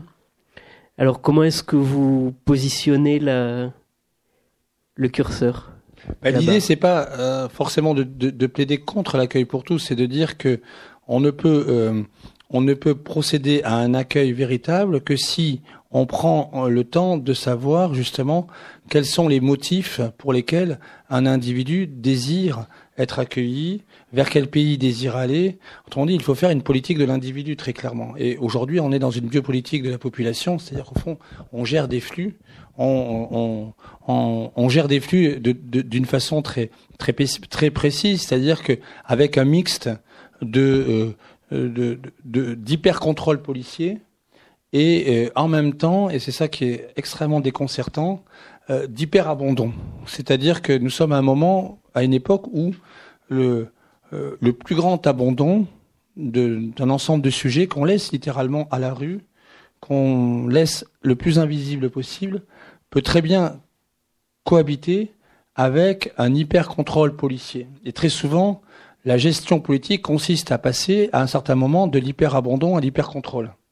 C'est très exactement ce qui s'est passé avec le démantèlement de Calais, on a laissé une population voilà, dans des conditions d'invisibilité maximale. Et puis, à un certain moment, quand il y a eu la perception sociale insistante d'une gêne qui est devenue un motif politique, etc., on a assisté à un basculement vers un hyper-contrôle policier et, à terme, vers un démantèlement. Et ce que nous disons, c'est qu'il ne peut pas y avoir de politique humanitaire si le premier mot est démantèlement. Euh, parce que démanteler, étymologiquement, c'est retirer le manteau de quelqu'un. En général, ce n'est pas ça être hospitalier. C'est pas enlever le manteau de quelqu'un, c'est plutôt lui euh, donner un manteau. Euh, et dans le moment du démantèlement de Calais, par exemple, on a été stupéfait de voir qu'il y avait pratiquement un policier par migrant. Ce qui implique un contexte hyper policier qui ne rend pas possible une politique de l'accueil. Nous, ce que nous disons simplement, c'est que réalisme de l'hospitalité, ça veut dire deux choses. Ça veut dire qu'effectivement, il faut la création de lieux, euh, de dispositifs durables dans lesquels, premièrement, les besoins vitaux des individus, des demandeurs de refuge sont euh, satisfaits, effectivement, mais dans lequel, deuxièmement, une, euh, en quelque sorte, volonté d'accompagnement du potentiel du migrant comme individu puisse se développer. C'est-à-dire qu'il faut prendre au sérieux ce que le migrant veut de son existence. Au lieu de lui dire en 15 secondes de choisir entre deux endroits dans un hangar après le démantèlement ou en même temps que le démantèlement, au lieu de lui montrer une carte de la France et de lui montrer deux endroits sur la carte avec 15 secondes pour choisir entre deux endroits qu'il ne connaît pas et qu'il ne connaissait pas à l'instant d'avant et qu'il ne connaîtra pas l'instant d'après. Ça, c'est une, euh, c'est le contraire d'une politique de l'accueil politique de l'accueil, c'est une politique qui prend soin des individus et donc de leurs compétences, de leurs compétences narratives, quelle est leur histoire, de leurs compétences cognitives, quelle est leur analyse de leur, de leur raison d'être ici, et euh, de leurs compétences pragmatiques. Qu'est-ce qu'ils font? Qu'est-ce qu'ils peuvent faire? Qu'est-ce qu'ils ont envie de faire? Et c'est à ce moment-là qu'une politique de l'hospitalité peut se développer, dans laquelle l'une des options, ce n'est qu'une option, est effectivement le retour de certains individus, de certaines personnes dans leur pays parce que justement elles en ont exprimé le, désir à ce moment-là. Mais ce n'est qu'une option justement. Et en aucun cas c'est euh, euh, l'option euh, ultime. Et c'est une option qui ne peut exister que pour des pays qui ne se trouvent plus en guerre, ce qui justement est loin d'être le cas. Et dans les centres d'accueil et d'orientation, pratiquement dans énormément de centres d'accueil et d'orientation, on sait très bien que vers, la mi-décembre, les primes de départ, de raccompagnement de certains migrants vers leur pays ont doublé à condition qu'ils partent avant le 31 décembre. Euh, alors même que leurs demandes euh, administratives n'avaient pas été examinées. Donc là, on est vraiment dans un jeu qui n'est plus du tout une politique de l'accueil, mais qui est effectivement ce que Foucault a appelé une gestion des populations, c'est-à-dire une biopolitique, où il ne s'agit même plus de faire vivre, mais où il s'agit simplement de laisser vivre de la façon la plus, euh, administrative possible. L'autre aspect, pardon, de la politique euh, réaliste de l'hospitalité, c'est effectivement l'accent sur l'accent juridique, c'est-à-dire de considérer qu'il y a des ressources, de, qu'il y a des, luttes pour les droits à, à, à développer. Euh, un peu, je parlais tout à l'heure des villes sanctuaires américaines, un peu sur le modèle, par exemple, de, de, de ces 33 villes sanctuaires américaines qui, depuis l'arrivée de Trump, sont devenues beaucoup plus nombreuses et qui consistent dans ces villes-là à, conférer à, à, quelques migrants que ce soit, d'où qu'ils viennent, des papiers, une carte d'identité, une carte d'identité locale qui lui permet de s'inscrire directement à l'école, à la bibliothèque, à la police, à la mairie, etc., de bénéficier de tous les services de la ville sans être justement l'objet d'une délation vers l'office de l'immigration qui l'expulserait justement. Ce qui provoque actuellement la colère euh, invraisemblable de, de, Donald Trump qui, qui, qui, veut supprimer ces subventions à ces villes-là. Mais c'est très intéressant de comprendre comment ce modèle de la ville sanctuaire, qui avait été initié, je crois, par San Francisco au début, il y a, des, il y a de cela déjà beaucoup d'années, et s'est développé de tous les États-Unis, puisque même la ville de New York en 2015, avec le changement de maire, a adopté euh, cette, euh, s'est déclaré ville sanctuaire. C'est très intéressant de voir que là, l'un des effets, et c'est ça aussi le réalisme de l'hospitalité, c'est ça aussi dédramatiser la notion d'accueil, c'est que l'un des effets de l'hospitalité, de cette euh, euh, de ces cartes d'identité octroyées euh, aux sans-papiers, c'est de rendre beaucoup plus, de faciliter beaucoup plus les coopérations entre les demandeurs de refuge et les services d'une ville, notamment la police. De telle sorte qu'il a été constaté que dans, ces villes-là, non seulement les violences n'avaient pas augmenté, mais elles avaient diminué, et que les réseaux mafieux avaient fortement, justement, été combattus la coopération du demandeur de refuge est sans aucun doute l'une des meilleures conditions de la sécurisation d'un espace de vie. Et c'est euh, une thèse qui, euh, justement, aujourd'hui, est presque inaudible, parce que quand nous euh, entendons le mot de migrants ou de réfugiés, il y a presque par écho inavoué plein d'autres mots qui euh, entre euh, en écho avec ce premier mot, euh, au terme desquels le terme de terroriste finit par arriver pratiquement. Comme si, au fond, voilà, l'étranger migrant était un terroriste potentiel. C'est comme cela que nous le percevons. Et nous le percevons ainsi parce que nous sommes pris dans des guerres culturelles totalement amplifiées et dans une logique de peur qui tient effectivement aux attentats, euh, qui tient à ce que la notion de sécurité aujourd'hui est devenue euh, presque première, et où aujourd'hui, dans un espace mondialisé, dans un espace de flux, euh, dans un espace qui potentiellement n'a plus de frontières, ce qui fait frontière aujourd'hui, c'est la sécurité.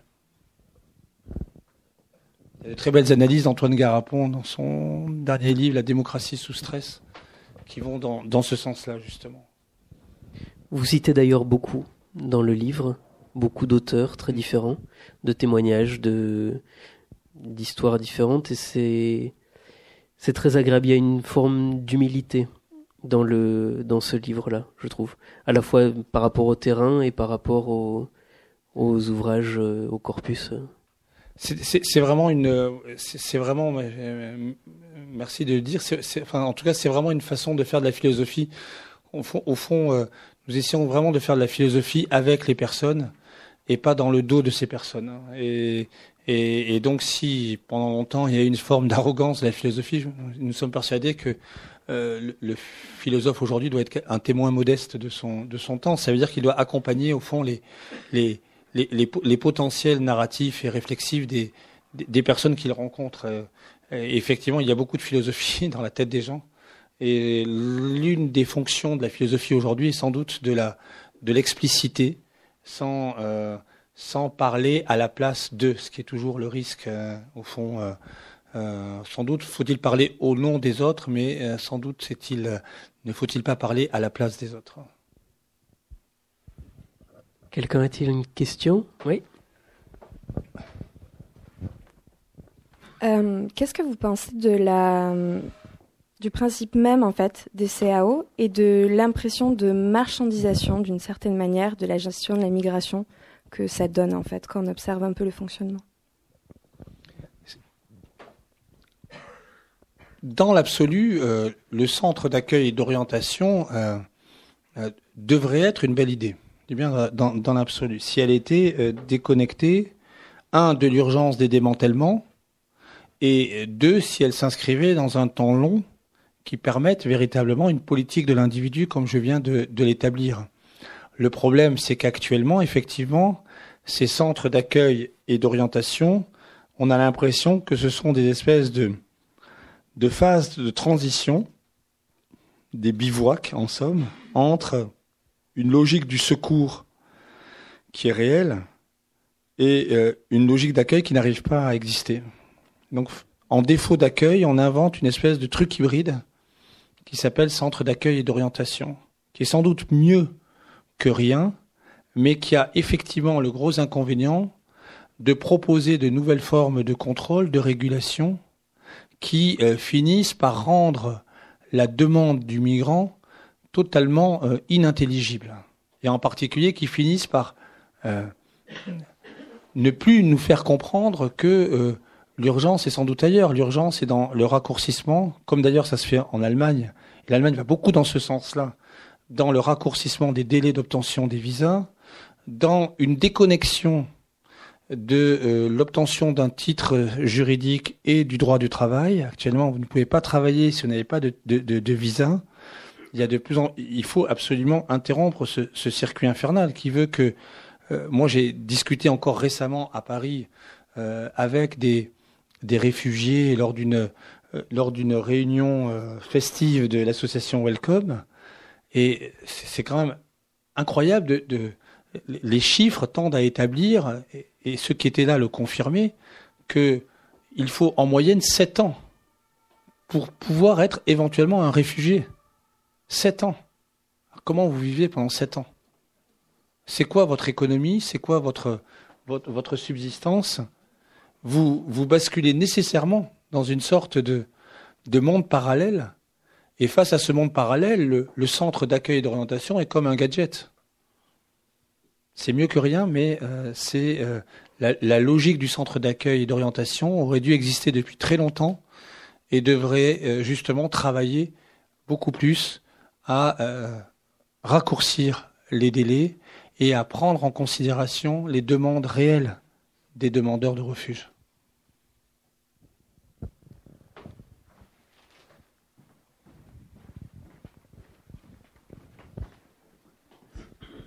Merci Guillaume. Euh, ton exposé, ta présentation montre bien ce que la philosophie sociale mm. aussi permet de, déconstruire euh, finalement des notions qui sont utilisées beaucoup à la place des personnes mm. et parfois même contre les personnes euh, elles-mêmes. en, écoutant ta présentation, tu as beaucoup mis l'accent sur les conflits finalement d'hospitalité, conflits dans l'individu, conflits entre les individus, conflits euh, entre les groupes ou les communautés. Hein, on le voit bien d'ailleurs comment ces conflits aujourd'hui sont, sont médiatisés, hein, pas simplement euh, dans la région de Vintimille. Euh, conflits aussi entre la, dimension euh, éthique et la dimension politique. Et donc la, question là que je me posais en t'écoutant, hein, je me demandais si donc avec, avec Fabienne, vous aviez regardé en particulier comment le droit. Hein, il y a, je sais, des étudiants de droit dans la salle. Comment le droit traitait aussi de ces questions de, conflit, notamment entre l'éthique et la politique. Et est-ce que vous aviez regardé aussi dans l'histoire du droit contemporain comment ces conflits euh, avaient pu être euh, traités? Oui, c'est vrai que c'est une super. merci Alexis, c'est une super question. la, question des. Il y, a, deux aspects. Déjà, effectivement, cette expression de philosophie sociale, c'est vrai que je la revendique vraiment comme une, une façon de faire de la philosophie euh, euh, sur, à égale tension, je dirais, entre la philosophie entre guillemets morale d'un côté et la philosophie politique de l'autre, avec le souci de rendre compte des conditions sociales faites aux vies et qui peuvent les défaire aussi ces existences. Et, c'est vrai que ça, ça participe d'une critique, d'une critique très très forte de de l'individu, de, la fable de l'individualisme selon laquelle un individu par lui-même est capable d'exister, euh, euh, est capable d'exister par sa seule puissance d'existence, par sa seule autonomie. Ce qui est, euh, nous savons très bien qu'il faut des conditions sociales, qu'il faut des conditions juridiques pour qu'une existence puisse exister. Il faut ce que le sociologue Castel appelait des, des propriétés sociales précisément, qui, lorsqu'elles sont absentes, peuvent défaire des vies. Il suffit que nous envisagions de considérer nos propres existences sans euh, titre de séjour, euh, sans domicile, pour comprendre combien la possibilité de mener cette vie devient extrêmement précaire et extrêmement aléatoire. Euh, donc ça, c'est un aspect effectivement du travail, et c'est vrai que ces conflits d'hospitalité dont tu parles, ils, ils, ont leur, leur traduction forcément dans le droit euh, c'est un aspect extrêmement important du livre. Peut-être pas. Qui est amené à le devenir encore plus dans notre travail futur, parce que effectivement nous travaillons avec beaucoup de, de juristes. et nous avons été très sensibles au fait que, par exemple, dans la jungle de Calais, existaient des centres de, des centres juridiques euh, en particulier, il y en avait un qui s'appelait le, le, tout étant, étant en anglais dans le, le camp. Euh, il y en avait un qui s'appelait le Legal Center, dans lequel euh, il, qui était tenu par souvent des avocats qui venaient à titre militant, dont le rôle était d'une part de faciliter les demandes juridiques des demandeurs de refuge, mais aussi, c'est une autre dimension, de résoudre les conflits qui se posent à l'intérieur du camp, à l'intérieur de la jungle, entre les communautés, entre les hommes et les femmes, violence de genre, violence ethnique, violence en tout genre, qui rendent la vie euh, de cette ville invisible extrêmement euh, difficile.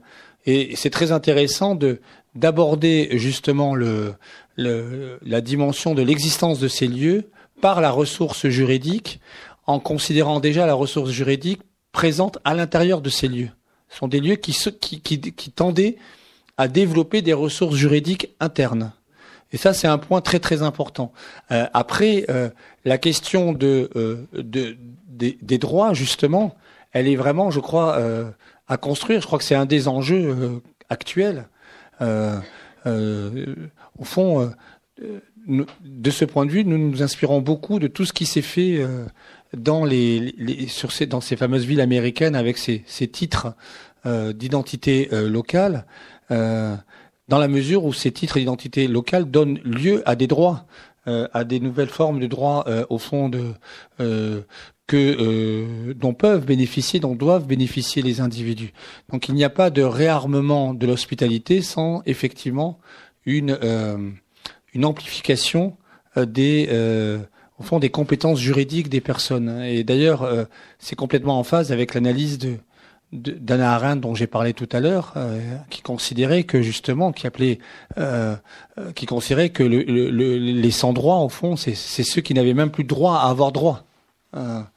et il ne peut pas y avoir d'hospitalité. L'hospitalité, autrement dit, pour le dire autrement, c'est d'abord une affaire de dispositif, mais ça doit devenir très vite aussi une affaire de, de droit précisément, de droit, de droit à inventer en particulier euh, pour des individus qui sont privés de droit parce que, alors toute la question c'est pourquoi sont-ils privés de droit Qui sont privés de droit parce que justement ils sont privés de nationalité. Ce qui veut dire qu'il y a un alignement de la citoyenneté juridique sur la, nationalité qui doit être remis en question, comme cela avait été le cas à un certain moment par euh, notamment euh, certains philosophes comme Habermas qui euh, explicitaient le fait que euh, le niveau de la, le niveau national, qui est le niveau aujourd'hui à partir duquel on, confère des droits à un sujet, doit être débordé par un niveau international, un niveau cosmopolitique, des droits d'un citoyen du monde, et par un niveau infranational, un droit local, un droit de citoyenneté locale. Et de ce point de vue, militer aujourd'hui pour les villes refuges en Europe est vraiment quelque chose de très important, c'est-à-dire que euh, il y a euh, sans doute, et c'est comme ça que que qu'est en train de se créer une coopération des villes refuges, Madrid, Rome, Paris, Lampedusa et d'autres. Sans doute aujourd'hui que la ville, en tant que entité, est un lieu qui permet peut-être de nouveaux droits à des personnes qui sont privées de droits parce qu'elles sont privées de nationalité, justement. Une autre question? Oui. Bonsoir monsieur, merci beaucoup pour votre exposé remarquable, non seulement d'intelligence mais de générosité profonde. Et moi je voulais vous poser une question assez concrète. Vous avez parlé à juste titre des deux sémantiques de l'hospitalité, une sémantique qui irait vers le droit politique et une sémantique euh, plus symbolique, héritée un peu de Platon, je dirais, de la nogiges, les lois de l'hospitalité. Moi, en tant que petite mère et grand-mère, comme je dis toujours, je pense aux enfants qui arrivent dans ces camps, je pense aux mamans, je pense euh, au, au, vivre quotidien de ces personnes. Est-ce que vous pouvez nous, nous expliquer un peu quels sont les intervenants qui vont dans ces camps pour euh, aider les enfants euh, pour, sur le plan scolaire, euh, les médecins qui y sont admis, euh, c'est-à-dire, je pense à l'existence concrète. Et il y a une autre chose qui m'a traversé l'esprit pendant votre exposé. Vous avez parlé à juste titre du lieu, du lieu symbolique, euh, du lieu réel. J'écoutais à France Culture hier soir dans les embouteillages justement la détresse que c'est d'être privé de lieux symboliques et réels. Donc, je voulais vous demander comment euh, fait-on quand on a comme ça une population plurilinguistique? Quelle est la langue d'échange? Quels sont les, médiateurs qui interviennent? Alors c'est effectivement c'est tout un ensemble de en fait de, questions qui tournent autour des conditions euh, faites au vide entre guillemets ce qu'on appelle les, camps. Alors pour avoir bien euh, vraiment euh, exploré entre guillemets la, la, jungle de Calais, Grande Sainte et Tempelhof en particulier en Allemagne, Déjà, ce qu'on peut dire, c'est que, euh, par exemple, à Calais, euh, très, très, très précisément, il y a une langue, il y a une langue d'échange qui est l'anglais. Euh, les populations parlent anglais. Donc déjà, ça contredit l'idée bon, les populations parlent anglais et elles, elles échangent en anglais et parce qu'elles ont déjà la tête pour beaucoup d'entre elles en, en Angleterre, en Angleterre où, leur, où les attend euh, de la famille, des amis, euh, un travail, un, petit travail, etc. Mais quelque chose qui leur permet de, s'en sortir. Donc il y a déjà euh, très souvent cette dimension de, la langue anglaise qui unifie beaucoup de populations à l'intérieur de Grande-Sainte, à l'intérieur de Calais et à Tempelhof en Allemagne, les choses sont un peu différentes parce que les populations qui sont là sont d'abord pour la plupart étaient des, euh, beaucoup d'Afghans et de, Syriens qui sont euh, en Allemagne pour apprendre l'allemand. Et là, vous avez des bénévoles, comme à, Calais, vous avez euh, une, une, véritable logistique du bénévolat qui est matérialisée à Tempelhof par la création d'un café, d'un bus dans lequel sont consignées toutes les offres de cours, etc., dans tout le quartier avec les heures de permanence des bénévoles de façon très systématique et très cohérente. Et euh, vous avez à Calais des écoles dans lesquelles effectivement vous euh, euh, vous appreniez à améliorer votre anglais, à apprendre le français. et ces lieux-là sont tenus beaucoup par des bénévoles, beaucoup d'anglais, beaucoup d'anglais qui à Calais par exemple, énormément, beaucoup d'espagnols.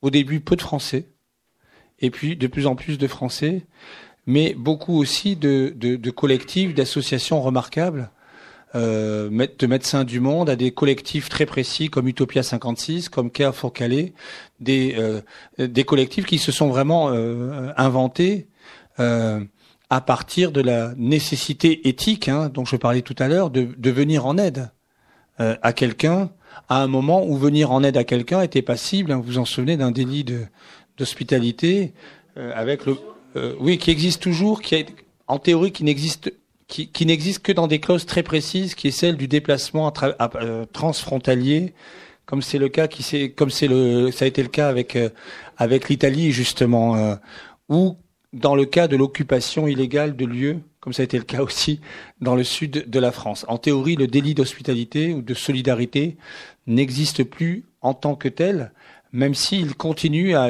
à, à, fonctionner comme une espèce de jurisprudence euh, euh, implicite entre guillemets dans la, la, la gestion de certains de, certains cas.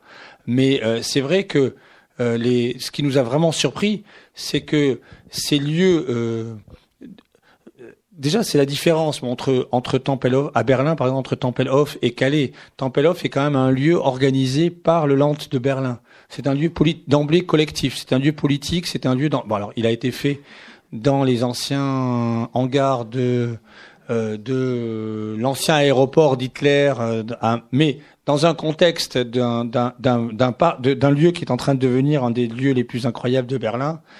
Euh, mais il, est, il y a une organisation de, Lente, il y a une organisation politique qui est sous-jacente à, au, au, camp entre guillemets de Tempelhof, il n'y a rien de tel à Calais. À Calais, c'est c'est tout simplement le chaos. Et le chaos, il il, n'a été rendu vivable que grâce justement à l'entraide interne aux migrants et grâce surtout au, au, au, travail des collectifs qui ont véritablement déployé ce que Fabienne Brugère appelle un care, un prendre soin hein, de, euh, des populations vulnérables, un prendre soin des plus vulnérables. Sans ce prendre soin-là, euh, il y aurait eu un véritable drame humanitaire à, Calais et ailleurs.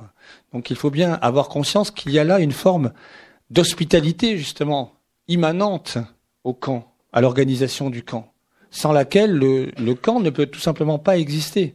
Et c'est ça aussi le conflit des hospitalités. C'est-à-dire, au fond, cette hospitalité qui existe de l'intérieur des pratiques de solidarité, euh, est-ce qu'elle peut se déboucher ou est-ce qu'elle peut être amplifiée par une hospitalité politique ou est-ce qu'elle est au contraire euh, amoindrie, euh, lézardée et finalement essoufflée par la l'inhospitalité euh, politique? Ça, c'est une des questions euh, majeures, justement.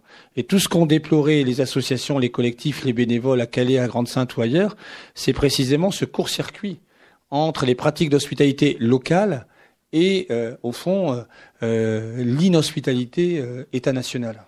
Et ça, c'est un fait, c'est un fait qui est structurant, je crois, dans le développement de de culture de peur qui euh, ne parvient pas justement euh, à rendre euh, la sérénité à cette question de l'hospitalité dont je parlais tout à l'heure. Guillaume, dans ce que les deux exemples que tu viens de donner, Tempelhof et Calais, ce qui est immédiatement perceptible, c'est finalement la détermination ou la volonté politique qui peut être mise en œuvre pour euh, affronter, accueillir, être pratiquer une véritable hospitalité au sens politique du terme. Et alors ma question, c'est que cette euh, différence de traitement politique selon les lieux, n'est-elle, selon les pays, très clairement là l'Allemagne et la France, n'est-elle pas le, noyau douloureux de la question, euh, c'est-à-dire que pour parler de la France, puisque nous y sommes, c'est une question qui est extrêmement mal prise en charge, politiquement dirais-je, et qui de surcroît, au fil des alternances politiques, aboutit à une construction des constructions comme tu l'analysais tout à l'heure. Donc, euh, c'est même pas une question, c'est un constat euh, désabusé, quoi. Que, l'explicite dans cette différence de traitement politique de la question. Oui, oui, c'est ça. C'est-à-dire qu'il y, a, deux éléments dans ce que tu dis. D'abord, il y a un premier élément qui, qui tient à la, à la, à l'absence de politique européenne d'hospitalité. Euh, ça, c'est un, c'est un point très important. Et, et c'est vraiment un, un, revirement complet, enfin complet si on fait une, une brève histoire. Il ne s'agit pas d'idéaliser le moment des années 1900, 1920, 30, où des millions, des quinzaines de millions d'Européens partaient aux États-Unis. Mais quand même, quand on regarde quand même l'histoire à un siècle d'écart, on a à un moment donné une Europe qui est une Europe de l'émigration, et euh, un siècle plus tard, on a une Europe qui refuse d'être une Europe de l'immigration. Et ça, c'est un constat qui doit quand même nous, nous alerter, euh, qui a été à un moment donné euh, conscientisé, je dirais, par l'Europe lorsque euh, il y a eu ce décret européen que chaque pays doit prendre, doit accueillir un certain nombre de réfugiés avec des quotas, etc., qu'aucun pays n'a respecté, au point d'ailleurs que j'ai vu aujourd'hui dans le monde que l'Europe envisageait des sanctions à l'égard des pays qui ne respecteraient pas justement ces quotas. Donc on a une espèce de, traitement non européen de euh, l'accueil qui du coup laisse la porte ouverte à de grandes inégalités et de grandes disparités dans euh, l'accueil, avec quand même une, espèce de tendance euh, au non-accueil qui prévaut. Et ça, c'est le deuxième point de la réflexion que je voulais faire, alors même que, alors même que les principales migrations aujourd'hui, comme l'ont établi euh, plusieurs euh, politistes ou géographes, sont d'abord du sud vers le sud. Pas oublier que l'Europe, en tant qu'entité entre guillemets du Nord, ne recueille qu'une infime partie de demandeurs de refuge. Je prends juste l'exemple du conflit syrien, 5 millions de, pardon, de, Syriens qui euh, s'en vont à peu près. Sur les 5 millions, vous avez 80-90% qui sont accueillis, entre guillemets, par le Liban, par la Jordanie, surtout le Liban, euh, et on a une infime minorité de Syriens qui, pour des raisons multiples, pour des raisons économiques, pour des raisons qui parviennent à aller vers le nord, c'est-à-dire vers l'Europe, justement. Et notre compréhension, malgré cela, est une compréhension que l'Europe est en première ligne, ce qui est faux. L'Europe n'est pas en première ligne de l'accueil des migrants actuellement les pays en première ligne, ce sont les pays du Sud, justement. Parce que les migrations sont d'abord du Sud vers le Sud, à l'intérieur d'abord des pays et ensuite entre pays du Sud. Et ça, c'est une perception que nous n'avons absolument pas, parce que nous, nous sommes en train de reconstituer une espèce d'Europe forteresse dans laquelle euh, toute personne potentiellement arrivant est considérée comme euh, justement euh, un ennemi potentiel ou quelqu'un dont il faut se, méfier précisément. Bonjour Guillaume. Le migrant est, tel que tu le dis, toujours en position de demande. Est-il arrivé, est-il possible qu'il soit en position d'exigence politique?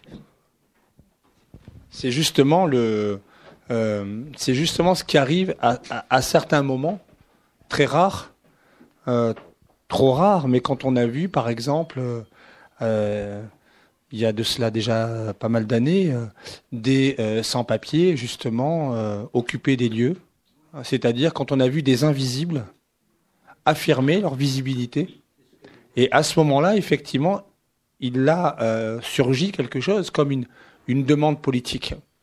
Mais par rapport à cette demande politique de l'invisible qui prend le courage de devenir visible, en exigeant, en occupant des lieux, en demandant des papiers. J'ai l'impression qu'aujourd'hui, nous sommes à une période de reflux encore supplémentaire, d'où le titre La fin de l'hospitalité. Nous sommes à une période de reflux supplémentaire qui fait que cette demande-là dont tu parles, elle, est, elle devient presque quelque part, entre guillemets, inconcevable. Et c'est un drame. Alors, c'est vrai que le titre crépusculaire, euh, La fin d'hospitalité, est quand même combattu par un côté moins crépusculaire qui est que euh, on peut entendre le titre en, deux sens, c'est-à-dire la, fin, la disparition, et la fin, la finalité de l'hospitalité. Hein, donc, euh, c'est, je, je, le dis, c'est très important. On, on, milite pour la finalité de l'hospitalité contre la fin programmée de l'hospitalité, dont euh, effectivement un des éléments est celui dont tu viens de parler, qui est que les demandes politiques des demandeurs de refuge ne sont même plus considérées comme légitimes.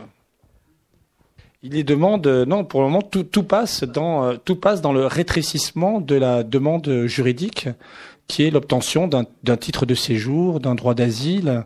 Et c'est euh, c'est là que, c'est pour ça que la lutte pour le droit, on en parlait tout à l'heure, elle est si importante.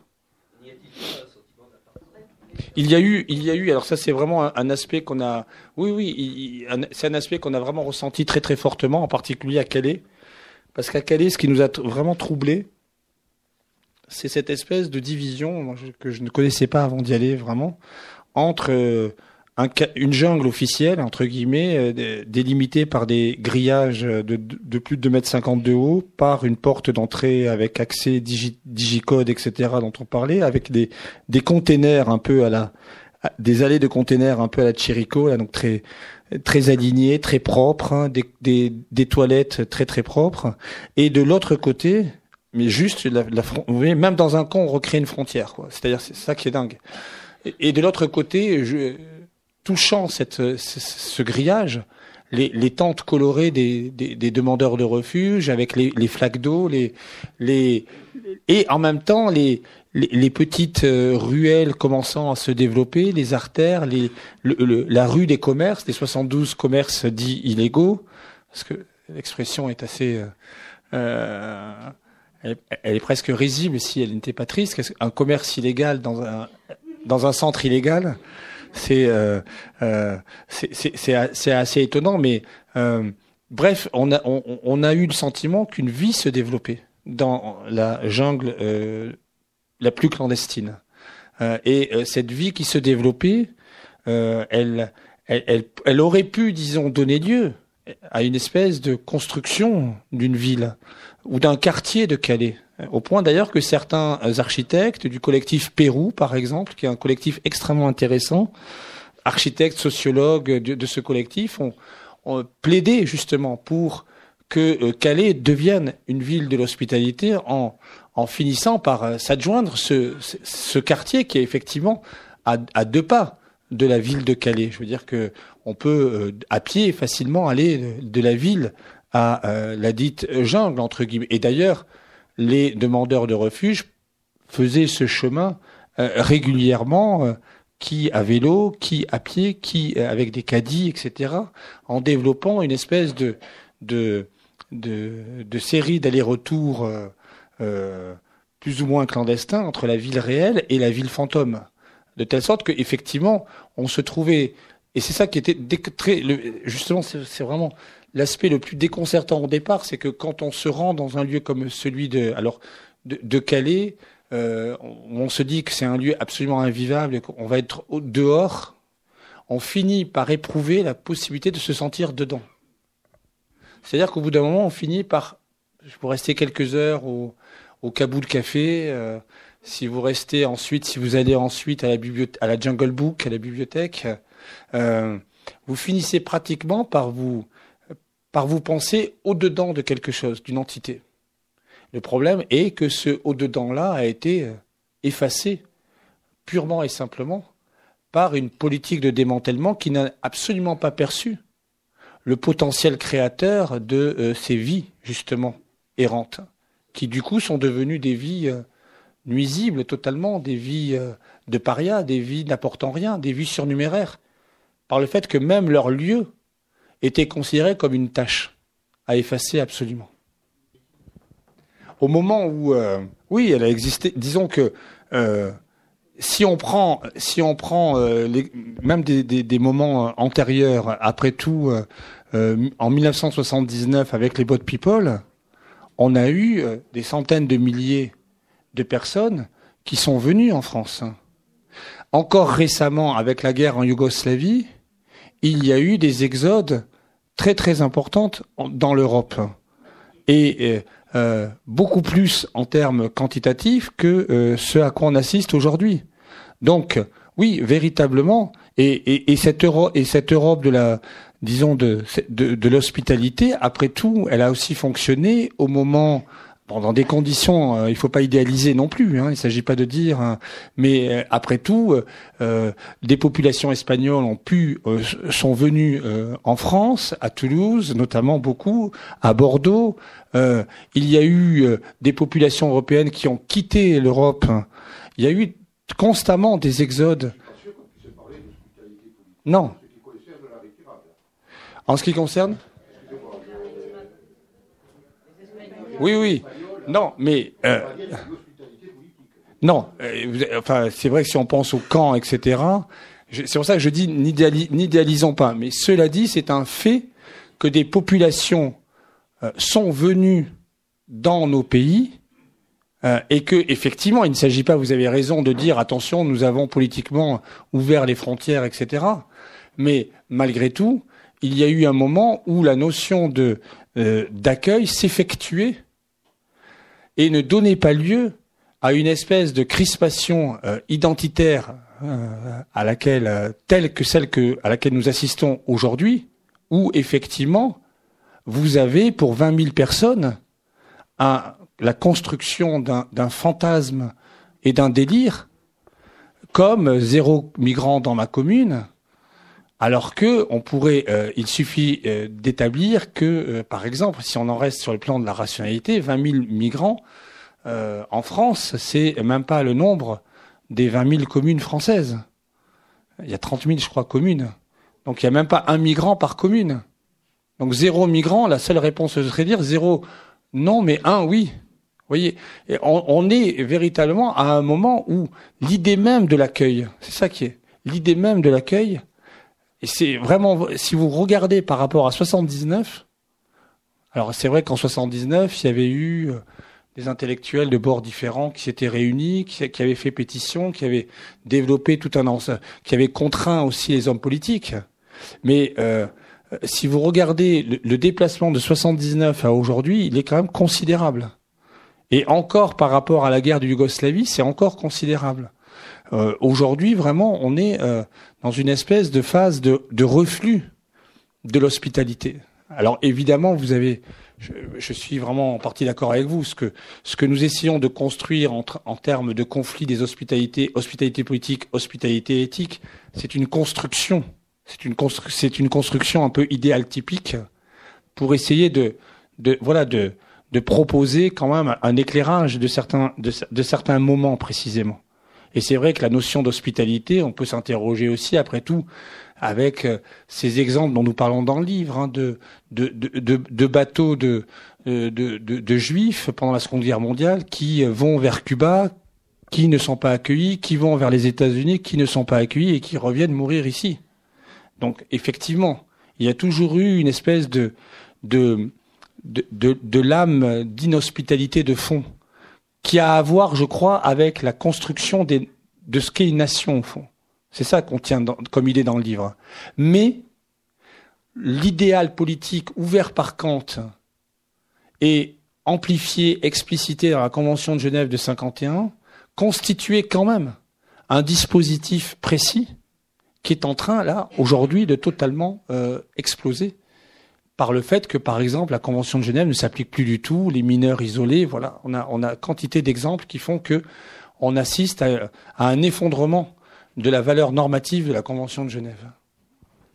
La toute dernière question, malheureusement. Désolée. Bonsoir, euh, merci pour votre euh, présentation. Vous avez évoqué euh, les thèmes de l'emmurement, de l'encampement généralisé, pardon, et euh, de la privation des droits, du fait que les migrants sont de plus en plus invisibles. Est-ce que derrière euh, ce processus euh, d'invisibilisation, on ne pourrait pas voir une forme de criminalisation? Et je pense en particulier à l'enfermement dans les centres de rétention. Alors ça, c'est un aspect également, vous avez tout à fait raison, c'est un aspect des, centres, c'est un aspect qu'on analyse, des centres de, de, ré, de rétention. Qui deviennent des centres de détention et l'indistinction entre rétention, détention, accueil, enfermement est un des aspects justement de cette euh, de cette gestion des indésirables, de cette gestion des indésirables. Et nous allons euh, et dans le dans dans le dans le, livre, on a essayé de, distinguer quelque chose qui tient de l'auto-organisation dont tu parlais tout à l'heure des camps, avec euh, sans doute des pratiques de des pratiques de refaire société jusque dans les camps, et nous avons voulu la distinguer de, de, ces, de ces lieux de traitement, euh, de surveillance, de contrôle, d'enfermement, que sont effectivement de plus en plus les, les hotspots, les, les, centres de rétention, euh, euh, oui, totalement, qui se multiplient partout, hein, en Europe, aux frontières de l'Europe, et qui font aussi que l'Europe se constitue vraiment en puissance euh, non accueillante. Merci beaucoup. Merci beaucoup, beaucoup. Merci à vous. Merci.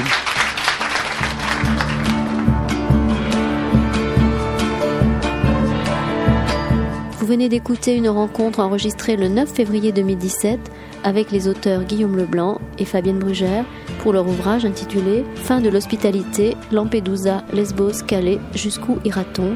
édité chez Flammarion.